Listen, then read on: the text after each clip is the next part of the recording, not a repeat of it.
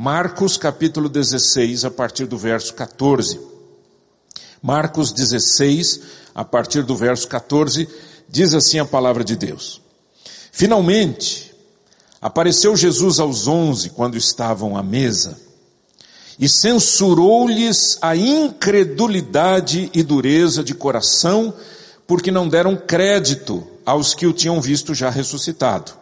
E disse-lhes, Ide por todo o mundo e pregai o evangelho a toda criatura. Quem crer e for batizado será salvo, quem não crer será condenado. Estes sinais hão de acompanhar aqueles que creem.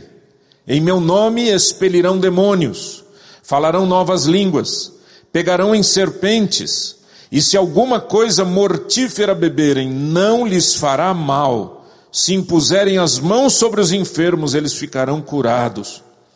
De fato, o Senhor Jesus, depois de, lhe ter, de lhes ter falado, foi recebido no céu e assentou-se à destra de Deus. E eles, tendo partido, pregaram em toda parte, cooperando com eles o Senhor e confirmando a palavra por meio de sinais que se seguiam. Eu quero repetir o versículo 20, presta atenção. E eles, tendo partido, pregaram em toda parte, cooperando com eles o Senhor e confirmando a palavra por meio de sinais que se seguiam. Uma palavra incrível, porque mostra o Senhor cooperando com a igreja, o Senhor cooperando com os missionários, o Senhor cooperando com os apóstolos. Mas eu quero pensar que há aspectos extremamente importantes para que isso venha acontecer. Aspectos da nossa fé, da nossa crença, das nossas doutrinas, daquilo que nós acreditamos e que precisamos rever. Em primeiro lugar, fé íntegra no Senhor da palavra e na palavra do Senhor. No versículo 14 a Bíblia diz que o Senhor Jesus censurou a incredulidade dos discípulos. Não foi isso? Está escrito isso? Ele censurou a incredulidade dos discípulos. Para a gente entender esse verso, é preciso que a gente leia um pouquinho acima, os versos 9, 10, 11, 12 e 13. Diz assim: Havendo ele ressuscitado, de manhã cedo, no primeiro dia da semana, apareceu primeiro a Maria Madalena, da qual expelira sete demônios. E partindo ela, que, que ela fez? Ela teve um encontro ali com o Senhor ressurreto, foi anunciá-lo àqueles que, tendo sido companheiros de Jesus, se achavam tristes e choravam. Estes, ouvindo que ela, que ele vivia e que fora visto por ela, o que, que diz? Não acreditaram. Depois disto, versículo 12, manifestou-se em outra forma dois deles que estavam no caminho para o campo. E indo, eles o anunciaram aos demais, mas também a estes dois não deram crédito. Veja que esses versos mostram exatamente o que aconteceu. Havia um fato, Jesus ressuscitou, Maria foi e contou, eles não acreditaram, dois discípulos, aqui tudo indica que eram aqueles discípulos a caminho de Emaús, eles viram o Senhor, foram contar para os discípulos, os discípulos também não acreditaram. Meus irmãos, a incredulidade é destruidora. Porque elas, elas nos mantêm no falso controle da situação. Eu explico. Falso controle, porque quando alguém me diz algo, e no caso aqui alguém disse Jesus ressuscitou, e eu digo que não acredito, em última instância eu estou dizendo você é mentiroso e a verdade está dentro de mim. Eu detenho a verdade. Eu tenho poder para decidir. A Bíblia diz no, no capítulo 9 de Marcos, que Jesus havia ensinado e havia dito aos discípulos que ele haveria de ressuscitar. Diz assim no verso 31, porque ensinava aos seus discípulos e lhes dizia, o filho do homem será entregue nas mãos dos homens e o matarão, mas três dias depois da, da morte, da sua morte, ressuscitará. Aí diz no verso 32: Eles, contudo, não compreendiam e temiam interrogá-lo. Aí você vai dizer assim para mim: aí, pastor, eles não eram incrédulos, eles só não tinham entendido. Há uma diferença muito grande. Por quê? Porque se Jesus os repreendeu pela incredulidade, não poderia ter feito essa repreensão se fosse uma falta de compreensão, porque aí seria injusto. Olha, porque vocês não entenderam, eu estou dizendo que vocês são incrédulos. Não. Meus irmãos, incredulidade é uma rebeldia do coração. Incredulidade ela pode ser uma rebeldia passiva ou ativa, mas é uma rebeldia. Não crer significa trazer para si um direito que só Deus tem, o de ser juiz. Quando eu julgo e digo eu não creio, é porque eu estou dizendo que a verdade está em mim e, consequentemente, os outros todos estão errados. Maria Madalena, você estava dormindo, você teve um sonho. É, não é verdade uma coisa dessa. A verdade está em mim? Quem decide a verdade? Por isso, esse primeiro ponto, fé na palavra de Deus e fé no Senhor. Meus irmãos, nós não podemos deixar de pensar, de meditar, de entregar a nossa vida a um relacionamento de fé. A Bíblia diz: sem fé é impossível agradar a Deus. Você pode fazer o que você quiser, mas sem fé você não agradará ao Senhor jamais. Em segundo lugar, obediência plena. O Senhor disse no versículo 15 de Marcos 16: Ide por todo. Vamos lá, pessoal? Mais de dois ou três falando. Vai lá. Ide por todo mundo e pregai o Evangelho. Agora me explica uma coisa. No versículo 14, os discípulos receberam uma bronca. Vocês são incrédulos. No versículo 15 ele diz: Agora vocês vão pelo mundo inteiro pregar o Evangelho. Dá para entender isso? Não. Eu só consigo entender isso no momento em que eu compreendo que quando o Senhor Jesus dá uma ordem, ele vai junto com a palavra. Por isso que lá no versículo 20 diz que o Senhor cooperava enquanto eles pregavam.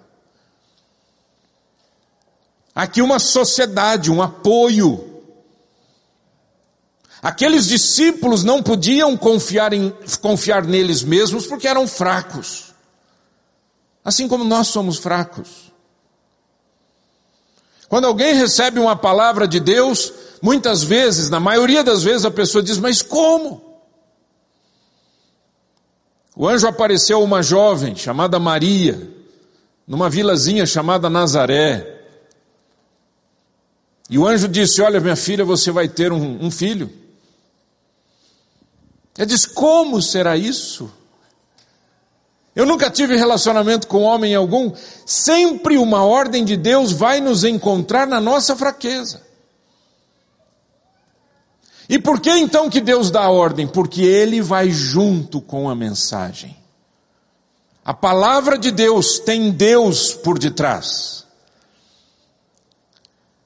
Eu fico triste quando eu, e eu acho que você também, quando eu percebo que muita gente pensa que evangelizar é apenas levar as pessoas a terem uma nova religião ou a serem membros de uma igreja local. Jesus nunca ensinou isso. Evangelizar é pregar o evangelho. Por mais redundante que seja essa frase. Em outras palavras, evangelizar é anunciar o conteúdo principal daquela evangelização, e o conteúdo principal da evangelização é o Evangelho. E o conteúdo principal do Evangelho é Jesus Cristo. Sem Cristo não existe evangelização, sem Cristo não existe Evangelho. As igrejas no Brasil hoje estão lotadas. Nunca tivemos isso no Brasil.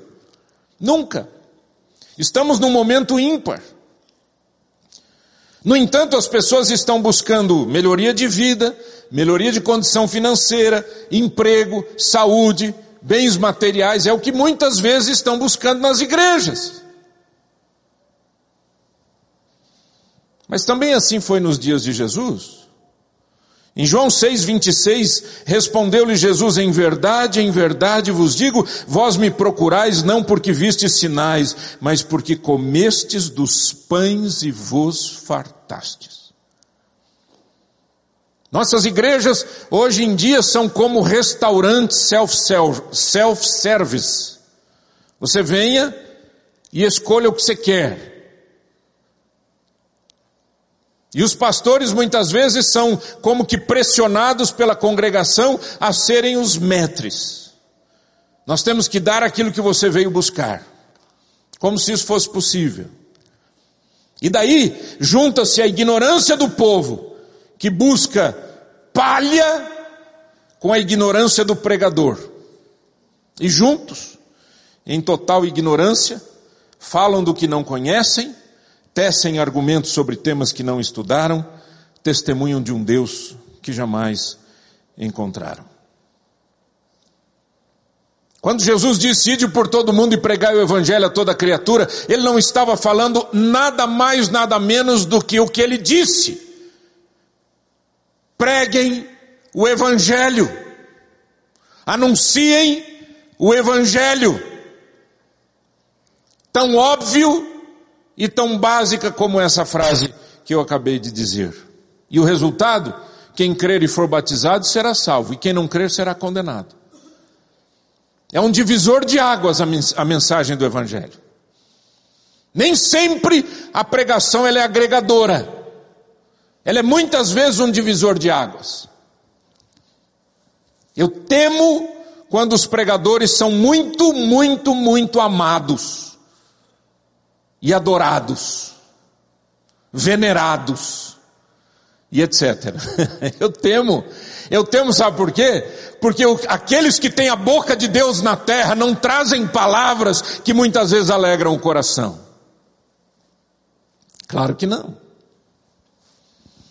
Porque a palavra de Deus, ela divide do pecado para a santidade, da morte para a vida.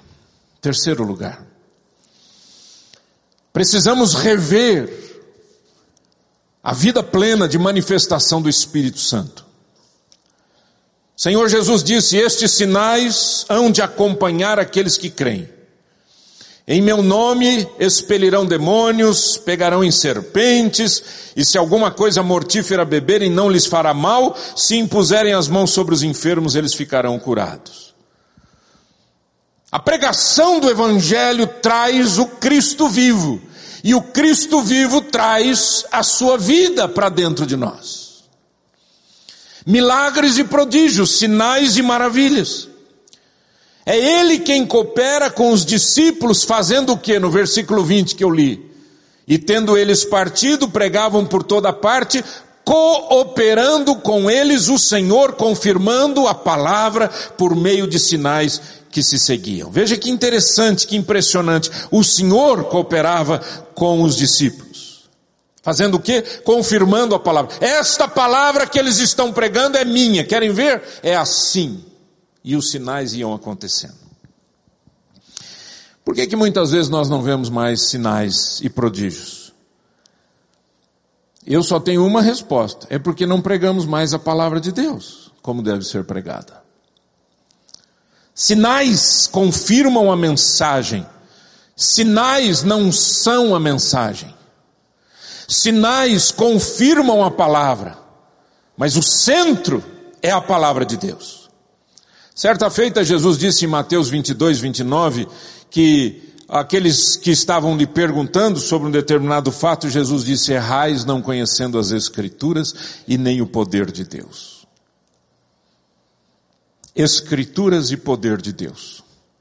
Aqueles que ficam só com as Escrituras, com a letra, sem a dimensão desta, deste poder do Espírito Santo que trabalha essa palavra no coração, se tornam legalistas, ou tendem a se tornar legalistas, porque veem as coisas apenas do ponto de vista da lei. Há aqueles que só buscam o poder e são absolutamente vazios, como é uma lata vazia porque querem sinais e prodígios, sinais e prodígios. Jesus disse: Escritura e poder. Escritura e poder. Há um equilíbrio aqui. Temos que conhecer as Escrituras e temos que conhecer o poder de Deus. Jesus disse que faria milagres e o fez. Mas ele disse também que os seus discípulos fariam sinais ou fariam obras maiores, porque ele disse: Eu vou para junto do Pai. Ele não estava insinuando que o poder está em nós ou que nós temos poder para realizar, mas ele estava dizendo: se vocês crerem, vocês farão as obras que eu faço e farão maiores do que estas, porque eu vou para o meu Pai. Lembre-se, verso 17: E estes sinais hão de acompanhar aqueles que creem. Há milagres, há obras de Deus, ações do Espírito Santo. Meus irmãos, vamos deixar o nosso coração aberto para aquilo que Deus tem para nós. Nós somos cristãos e amamos ao Cristo vivo. Seguimos a Jesus e amamos a Sua palavra. Queremos viver em função daquilo que a palavra de Deus estabelece, então recebamos tudo aquilo que a palavra de Deus nos apresenta. Limitar é tentar limitar a Deus. A obra de Deus precisa ser feita com a palavra e com o poder. No século XVII, havia um padre, um padre que é muito conhecido até nos estudos literários no Brasil, chamado Padre Antônio Vieira. Ainda que ele tenha vivido um período de contrarreforma e ele era assim contundente em relação aos chamados protestantes, mas ele tinha uma palavra forte, aguda, quando ele se levantava para pregar. Um dos sermões dele, o sermão chamado Sermão da Sexagésima, ele pregou em 1655. Preste atenção, eu vou dizer um texto muito curto, mas preste atenção nas palavras desse homem. Antigamente, convertia-se o mundo. Hoje, por que se não converte ninguém? Porque hoje pregam-se palavras e pensamentos. Antigamente, pregavam-se palavras e obras.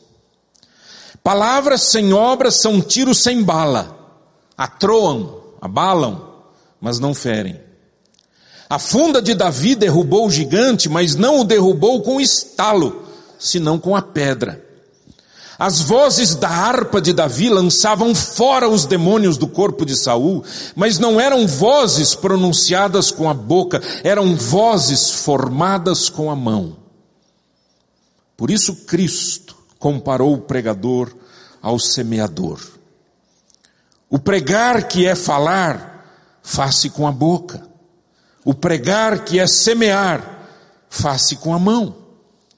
Para falar ao vento bastam palavras. Para falar ao coração são necessárias obras. Diz o Evangelho que a palavra de Deus frutificou cento por um. Que quer isto dizer? Quer dizer que de uma palavra nasceram em palavras? Não. Quer dizer que de poucas palavras nasceram muitas obras por palavras, pois palavras que frutificam obras, vede se podem ser só palavras. Quis Deus converter o mundo e que fez? Mandou ao mundo seu filho feito homem. Notai, o filho de Deus, enquanto Deus, é palavra de Deus, não é obra de Deus. O filho de Deus Enquanto Deus e homem é palavra de Deus e obra de Deus, juntamente. De maneira que até de sua palavra desacompanhada de obras não ficou Deus a conversão dos homens, não fiou Deus a conversão dos homens. Na união da palavra de Deus com a maior obra de Deus, consistiu a eficácia da salvação do mundo. Interessante, não é? De uma forma poética, ele disse apenas aquilo que nós estamos dizendo. A fé vem com obras, vem com ações, vem com prodígios, vem com sinais. Não entender a obra de Deus, gente, não é pecado. Mas rejeitar a obra de Deus é pecado. Quarto lugar. Há um cooperar nesse texto. um acordo. Cooperar com Deus e ter o Senhor cooperando conosco implica em andarmos sob as suas leis. Diz a Bíblia, no versículo 20, e eles, tendo partido, pregaram por toda parte, cooperando com eles o Senhor por meio de sinais e prodígios ou sinais que se seguiam. Eu penso sinceramente que nós temos que voltar sempre ao óbvio da mensagem evangelística. Ou seja, pregamos por quê? Pregamos porque o mundo está perdido. É a conversão do mundo que, que interessa ao Senhor. Há um Deus todo-poderoso, criador e sustentador de todas as coisas, mas Ele também o é, Ele também é juiz.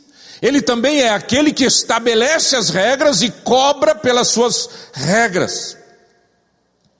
A Bíblia diz, em Mateus 4,17, que passou Jesus a pregar o início do ministério de Jesus, o início. E ele disse: Arrependei-vos, porque está próximo o reino dos céus. Por que se arrepender? Eu já ouvi muita gente dizendo assim: eu não preciso me arrepender, eu não me arrependo. Eu acho que tudo que eu aprendi foi interessante, até nas coisas que não deram certo. As pessoas não prestam atenção numa questão. Tudo que eu faço,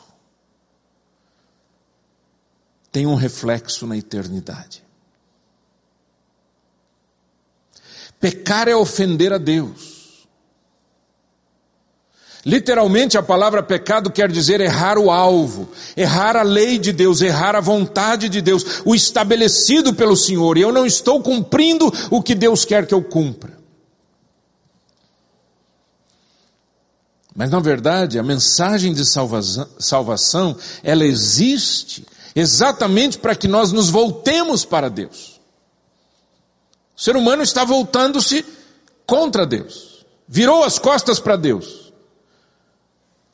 Por que, que nós estamos sofrendo o que sofremos aqui no Brasil? Porque viramos as costas para Deus.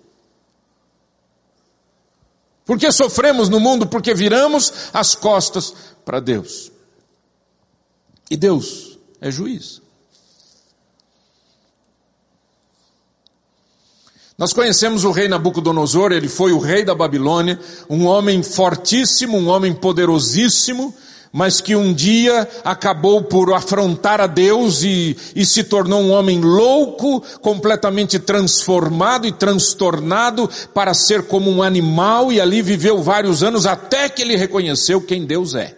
O filho dele, o filho dele, Belsazar, parece que não aprendeu nada da experiência terrível pela qual seu pai passou. E ele se tornou soberbo, se engrandeceu e resolveu fazer uma festa. E diz assim a Bíblia em Daniel capítulo 5. O rei Belsazar deu um grande banquete a mil dos seus grandes e bebeu vinho na presença de, dos mil. Enquanto Belsazar bebia e apreciava o vinho, mandou trazer os utensílios de ouro e de prata que Nabucodonosor, seu pai, tirara do templo, lá do templo de Jerusalém, que estava em Jerusalém, para que neles bebessem o rei e os seus grandes, as suas mulheres e concubinas. Então trouxeram os utensílios de ouro que foram tirados do templo da casa de Deus que estava em Jerusalém, e beberam neles o rei, os seus grandes e as suas mulheres e concubinas. Beberam vinho e deram louvores aos deuses do ouro, da prata, de bronze, de ferro, de madeira e de pedra. Tudo parecia bem. Uma balada para mil convidados privê, bebidas e tudo mais que acontece numa festa desse nível. De repente, diz a Bíblia, versículo 5, no mesmo instante apareceram uns dedos de mão de homem e escreviam de fronte do candeeiro na caiadura da parede do palácio real. E o rei via os dedos que estavam escrevendo. Imagina a cena. Ele ficou desesperado, chamou todos os sábios do reinado.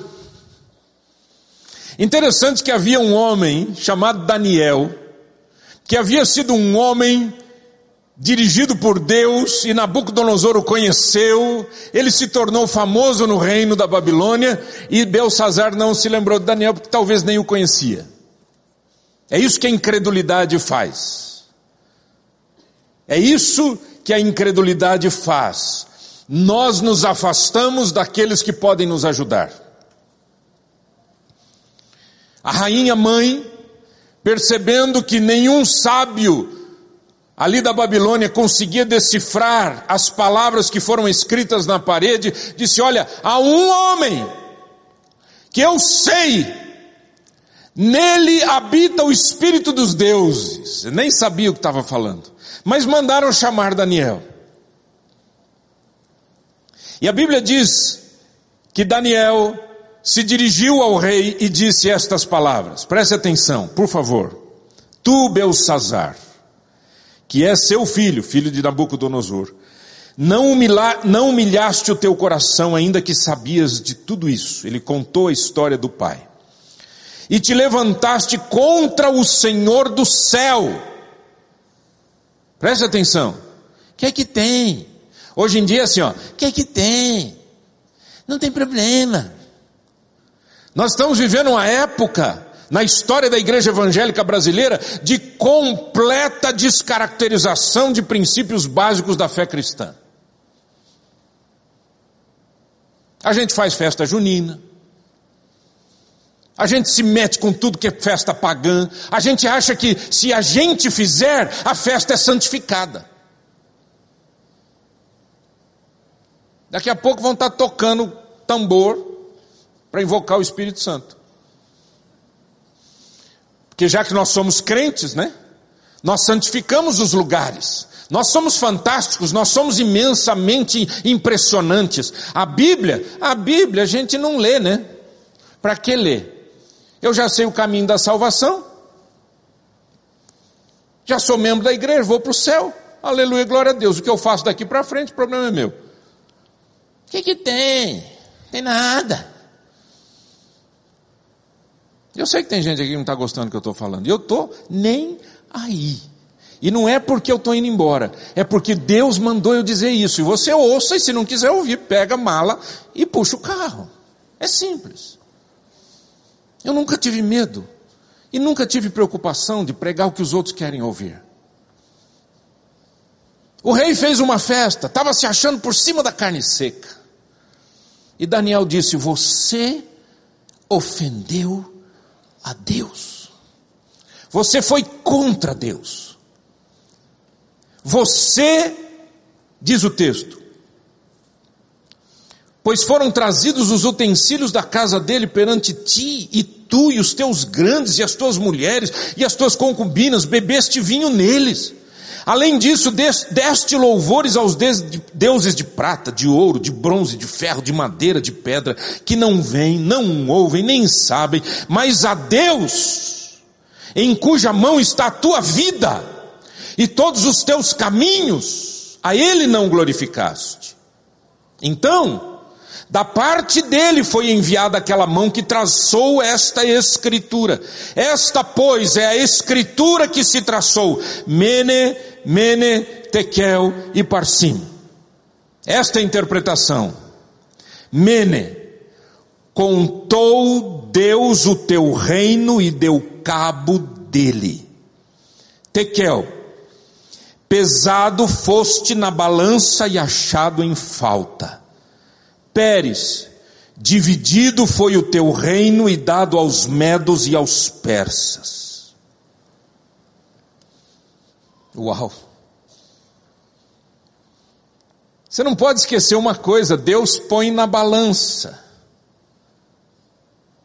Aí você vai dizer, o que é que, porque esse homem não era nem de Deus, por que, que Deus foi pesá-lo na balança? Porque Deus pesa na balança pessoas, reinos países inteiros. Deus pesa na balança as nossas atitudes, o nosso comportamento.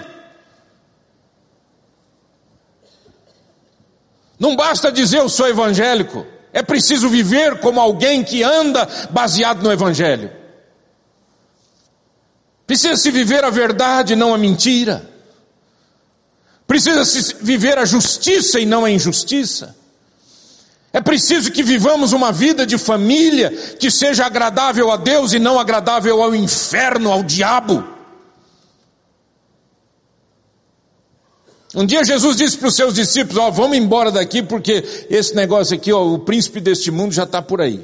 Vamos, vamos, vamos, vamos embora. Sai fora porque a gente não tem nada a ver com ele. Aleluia, né? Ande na luz, na luz do Senhor. Acerte a sua vida. Aquilo que é do inferno não é não é para Deus, não é para a glória de Deus, não é para se colocar na igreja, não é para se viver uma vida espiritual. Aquilo que foi consagrado ao inferno, deixa para o inferno. Você consagre a sua vida ao Senhor, acerte a sua história com a sua casa. Seja um homem santo, Seja uma mulher santa. Rejeite o adultério, rejeite. Ai, eu me envolvi emocionalmente. Você não se envolveu emocionalmente, você pecou contra Deus e com a pessoa com a qual você se casou.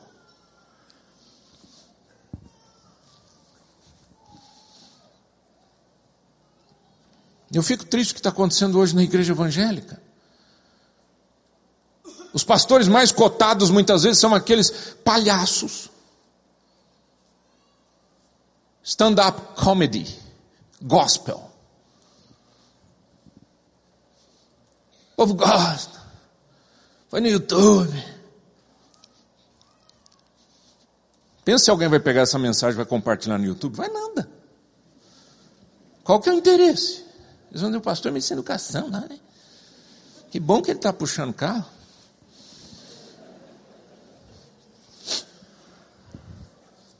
Em 1958, no ano que eu nasci, 57 anos atrás, o evangelista o pastor Billy Graham estava pregando. E ele disse para a nação americana: Eu digo a vocês que o juízo de Deus está vindo, a não ser que voltemos para Deus. E Deus é a nossa única defesa. E Deus não pode nos defender a menos que nos voltemos para Ele. Eu e você temos que tomar uma decisão. Ou a gente anda com o Senhor, ou nós cairemos no juízo de Deus. Pesado foste na balança e achado em falta. Se Deus me pesar agora, o que é que será que Ele vai ler na balança? Se Deus pesar a sua vida, o que é que Ele vai ler na balança?